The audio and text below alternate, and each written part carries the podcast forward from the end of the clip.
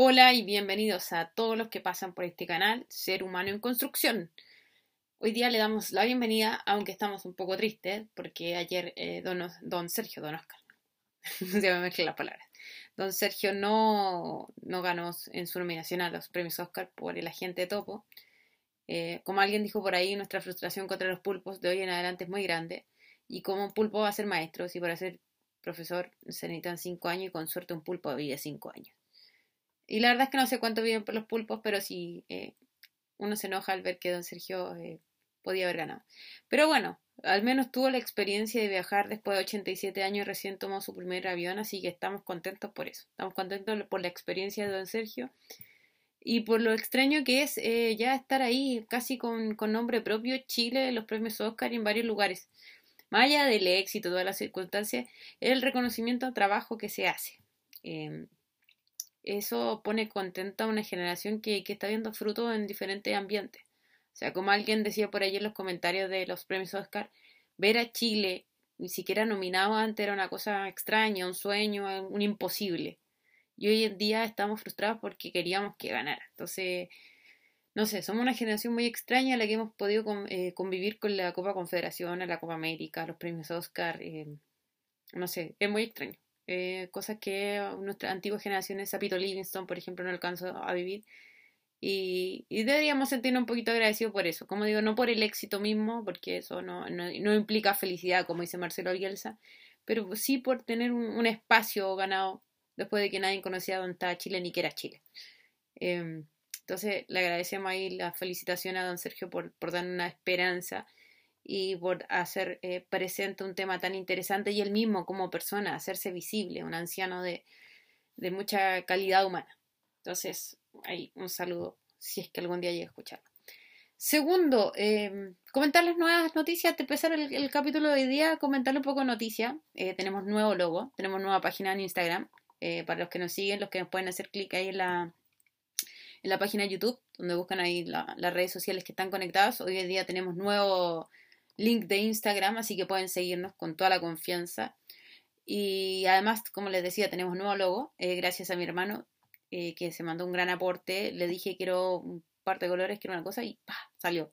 Así que genial, ah, muy agradecida por ese nuevo aporte. Y realmente todos estos cambios, todas estas cosas que vienen, estamos recién cambiando, dándole dándole otro color, otro matiz a nuestro canal de Ser Humano en Construcción y agradecida siempre de aquellos que aportan que saben con nombre y apellido quiénes son.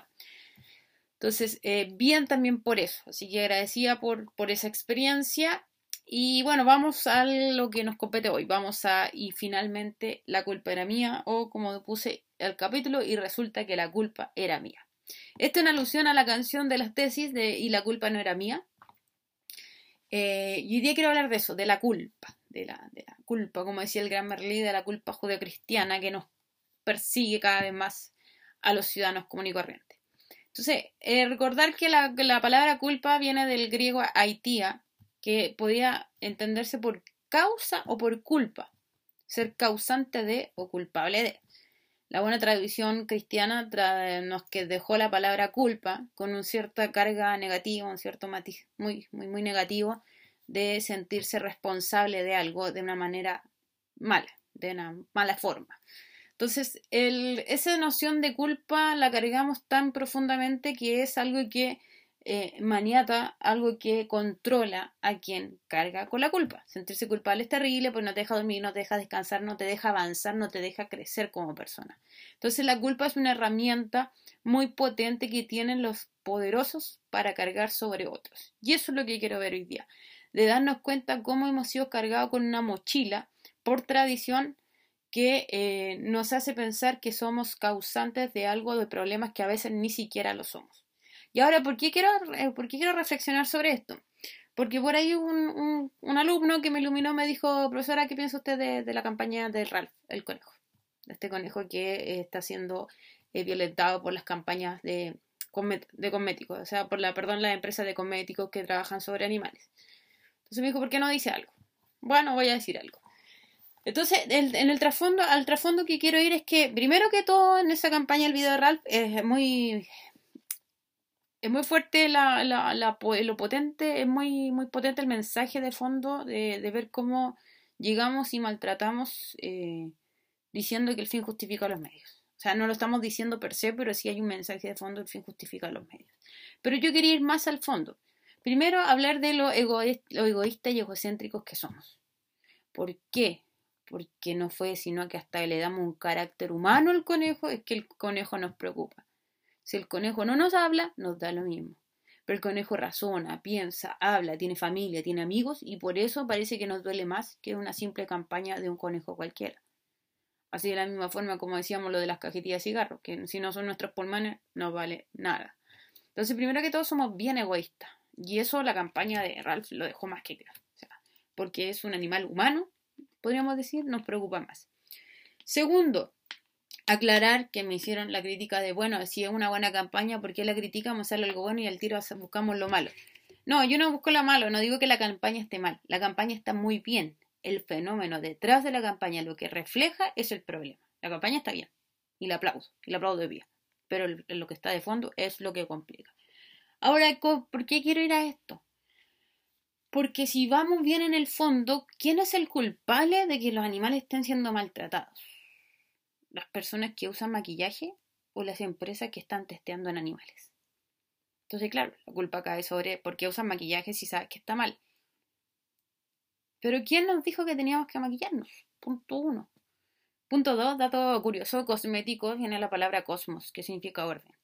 Entonces los cosméticos serían para darle orden al caos que hay en nuestra cara.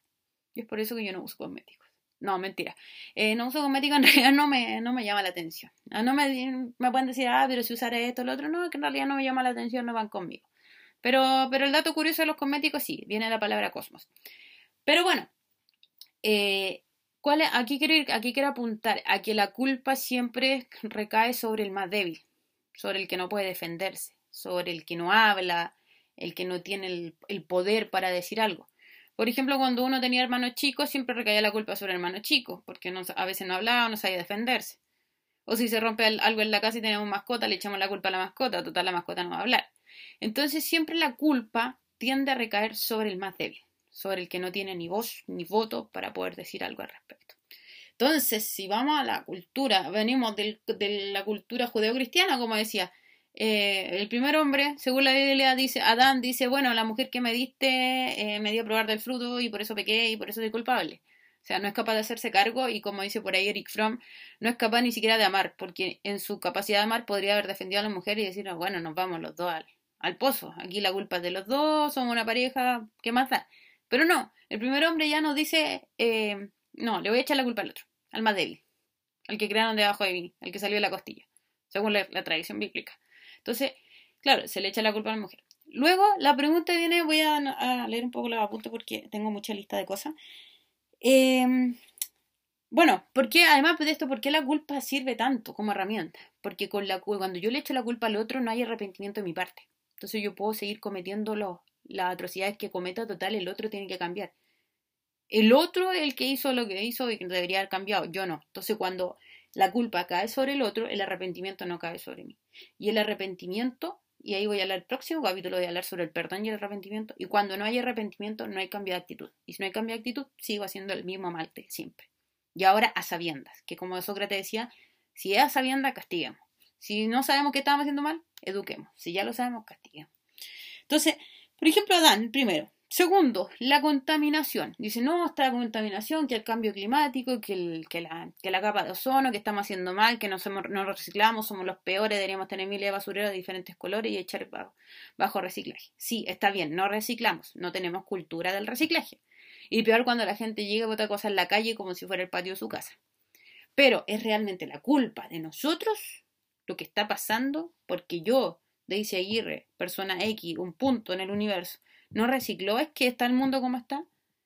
O las empresas vienen contaminando con todo lo que hacen, con la ropa que venden, con las comidas que eh, procesan, con, con todo lo que producen las empresas son las grandes culpables, pero viene la campaña y te dice tú eres culpable, no reciclaste tu cajita de leche. Como digo, sí, nosotros podemos hacer algo. Pero la culpa mayor, ¿dónde recae? ¿Por qué viene sobre nosotros, el ciudadano a pie, si las empresas no van a hacer nada. Aunque es un, proyecto Kioto, hay un, tratado chiquitito y cosas por el estilo, firmamos y seguimos haciendo el mismo desastre siempre. Preguntémosle a Quintero. Entonces, ¿qué hacen? cargamos la culpa sobre el ciudadano promedio porque su cajita Tetra Pak no la dobló ni la, ni la pisó como corresponde. Entonces, ¿qué hacemos? Echémosle, gastemos, eh, hagamos lo que queramos como empresa, pero echémosle la culpa al ciudadano que no recicló. Otra cosa, los animales, como decía Ralph, los animales maltratados los pone la empresa. Pero ¿qué le decimos a la gente? No, usted es culpable por usar ese maquillaje, por usar ese champú. Pero ¿quiénes fueron los que nos dijeron que teníamos que maquillarnos porque había algo mal con nuestro rostro? ¿Quién dijo que había que tapar el acné porque el acné estaba mal siendo que es lo más natural? ¿Quién dijo que necesitábamos miles de champú para limpiarnos el pelo y usar ciertos tratamientos y ciertas cosas porque si no nos veíamos mal? ¿Quién dijo que había que bañarse todos los días? Yo me baño día por medio, me lavo el pelo. O sea, me, me ducho todos los días, pero me baño día por medio con pelo y todo. No sé cuál es el orden duchar, bañar. Me da lo mismo. Pero ¿Quién nos dijo eso y después la culpa es de nosotros que consumimos esos productos? Claro, es más fácil echar la culpa al empedrado, echemos la culpa al más chico, el que no se defienda, usted que está comprando esos productos, usted tiene la culpa. Pero ¿quién nos metió en la cabeza que teníamos que maquillarnos? ¿Y cómo una persona que no tiene plata para mantener a su familia, cómo diantre va a ser vegano o vegetariano si apenas le da para comprarse un pedazo de carne que alcance para todo? Entonces, si la persona no, no es la culpa de la persona del maltrato animal, es la culpa de los empresarios de esta gente que nos dijo que había que usar cosas que no necesitamos, productos que no son necesarios, como un simple maquillaje. Luego viene la culpa es de los pobres porque no trabajan. De eso ya hemos hablado mucho, no voy a seguir hablando de eso. De los profes porque no escogen otra carrera, porque no estudian algo mejor. ¿Por qué la culpa es de nosotros si los sueldos son malos y a mí me encanta ser profe? De todo el mundo que me conoce sabe que mi vocación está en ser profesora, en enseñar. ¿Por qué yo tendría que cambiar de carrera para que me paguen más? Entonces, la culpa es del profe que tiene una mala calidad, de trabajo o porque no se está respetando la, profesión como corresponde. Se me va a acabar el tiempo. La culpa es de los feligreses. Y Dios nos castiga a diestra y siniestra y nos manda los mil castigos del infierno porque hemos pecado y ya no hacemos las cosas como corresponde. Qué mentira más grande. Si Jesús mismo vino a decirle a la gente a los fariseos y a los saduceos y a los escribas y a todos los hombres de la ley, ustedes dejaron la vara muy alta, ni ustedes la cumplen ni quieren que el resto la cumpla. O sea, mismo Jesús dice, ¿qué, qué, qué es eso de que pongan la vara tan alta y los diez mandamientos a cuestiones si usted no cumple, si los mandamientos son simples, ama a tu prójimo como a ti mismo, ama a Dios, punto. Preocúpate de ti, preocúpate del otro, autoconocimiento. Y usted pusieron la vara tan alta. Pero vienen las instituciones religiosas y nos dice, usted está haciendo las cosas mal y por eso todos los castigos que nos están cayendo hoy en día. Eso no son castigos de Dios, paremos la cuestión, paremos el chiste. Además que si vamos a castigar, castiguemos a los que son, dicen que se, hacen las cosas y no se hacen, que son los fariseos del siglo XXI. ¿Qué otro más? De las mujeres que se visten muy provocativas. Es mi problema vestirme como me he visto porque hay gente que no se le enseñó en la vida que el hombre no tiene ningún poder sobre la mujer ni sobre ningún ser humano. Dicen, no, es que la mujer vivía muy provocativa, por eso la, por eso la violaron. ¿Y qué es de la abuelita que una vez violaron? En, me acuerdo en Valparaíso contar la historia de una abuelita que de 80, 90 años que de qué iba provocativa esa señora, por Dios santo.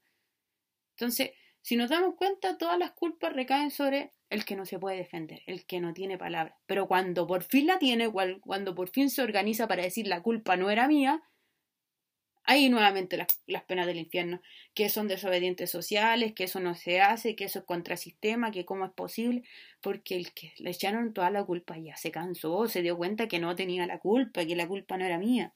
Entonces, otros más son los estudiantes. No, es que los estudiantes no participan, no son activos, no les interesa nada. Obvio que no les interesa nada. Si como sistema le dijimos que lo importante era la nota, a cualquier precio, que el fin justifica los medios. Lo mismo que los delincuentes. Decimos, no, que estos delincuentes que andan robando, que las teles, que roban esto. Si el sistema le dijo que para ser feliz se necesitaban cosas. Y como esta gente no tiene plata, va a obtener las cosas como puede porque su mente es ser feliz porque es feliz el que tiene más y el que es más exitoso. Entonces, no, no estoy diciendo que los delincuentes estén bien. Ojo, no estoy justificando a los delincuentes. Estoy diciendo que si le metimos a la gente en la cabeza que para ser feliz se necesita tener cosas, no nos quejemos cuando esa gente va a obtener cosas a cualquier precio. Entonces le dijimos a la gente que el fin justifica los medios y luego le echamos la culpa por los medios que utiliza para obtener ese fin. Entonces, finalmente nos damos cuenta que la culpa cae sobre todo nosotros, los ciudadanos de a pie, los ciudadanos comunes, los que tenemos que pagar los impuestos, sea como sea, 19% impuesto al libro, después nos quejamos que la gente no lee. Entonces parece que al final la culpa era mía, pero como bien dicen las nuestras compañeras de las tesis, la culpa no era mía. Soltemos nuestras culpas, soltemos nuestras cargas, soltemos nuestra mochila que no nos deja avanzar en esta vida, porque los culpables, señoras y señores, no somos los que no tenemos voz y voto. Son los que pagan por tener voz y voto. Son aquellos que dicen que hay que cumplir la ley y el orden, recordando que mañana es día del carabinero, pero resulta que cuando ellos tienen que cumplir la ley y el orden, existen los mil y un pasos para salirse de cumplir esa ley y el orden y tienen los mil justificativas mientras el ciudadano a pie comete un error y ya está en la cárcel. No sigo porque ya me enojé. Y además se me acabaron los 15 minutos, estoy pasándome el tiempo. Un abrazo grande, eh, aunque sea con todo mi enojo, pero porque los quiero mucho, es que soltemos nuestras culpas, nuestras cargas, para que podamos ser más felices como seres humanos en construcción que somos.